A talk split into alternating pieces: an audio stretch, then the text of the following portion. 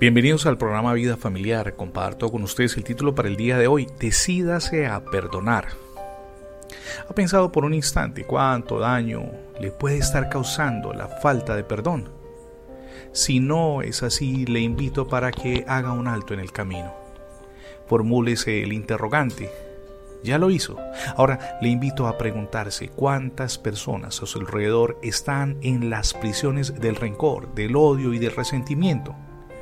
Su existencia es un verdadero desastre. No disfrutan nada en absoluto porque todo cuanto alcanzan en el trabajo, en la iglesia o en la sociedad se ve empañado por la rabia que carcome sus corazones. Recuerdo el caso de un joven que odiaba a su padre desde la niñez.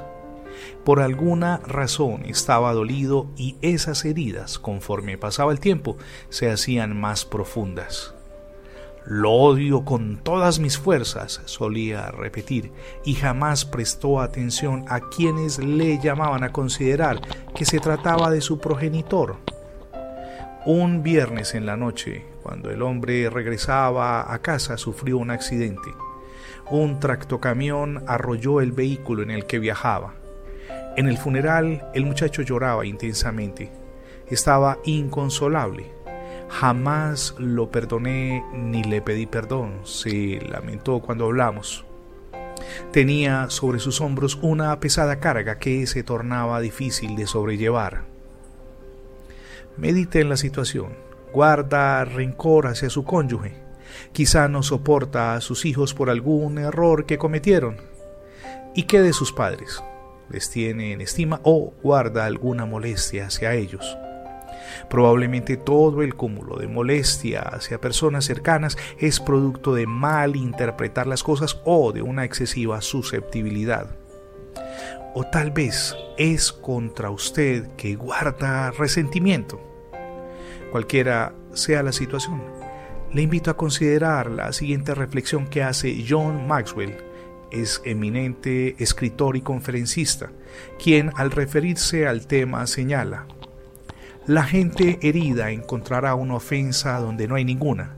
Si usted sabe que no ha hecho nada malo, recuerde que no importa qué diga, tampoco lo que digan los otros sobre usted, sino lo que usted mismo crea sobre lo que es usted.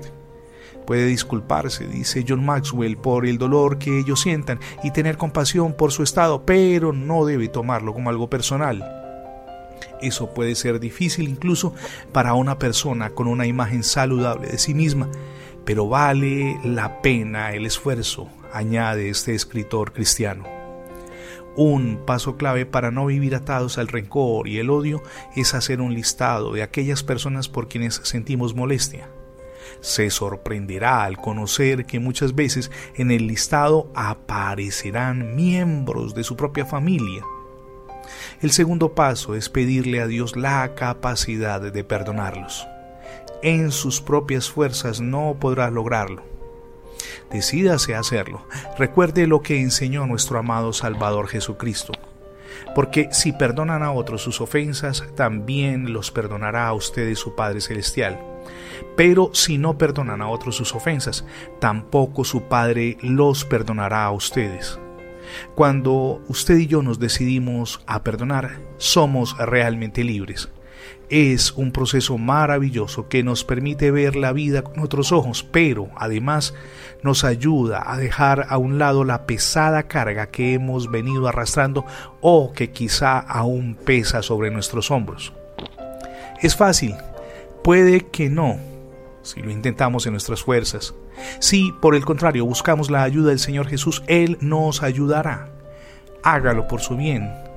Él desea ayudarle, pero también es por el bien de su familia y aún de las personas con las que usted interactúa diariamente. A propósito, ¿ya recibió a Jesús en su corazón como su único y suficiente Salvador? Si no lo ha hecho, hoy es el día para que lo haga. Ábrale las puertas de su corazón. Prendidos de la mano de Jesús, iniciamos el maravilloso viaje hacia el cambio y crecimiento personal, espiritual y familiar que no solamente anhelamos, sino que necesitamos con urgencia. Permítame agradecerle su fidelidad en las transmisiones diarias del programa Vida Familiar. Si por alguna circunstancia no ha podido escuchar todos nuestros episodios, le invito para que ingrese la etiqueta numeral Radio Bendiciones en Internet. De inmediato tendrá acceso a todas nuestras transmisiones en todas las plataformas donde se encuentran alojados los contenidos digitales. Somos Misión Edificando Familias Sólidas. Mi nombre es Fernando Alexis Jiménez y oro al Dios del cielo, de gloria y poder, que derrame sobre todos ustedes hoy ricas y abundantes bendiciones.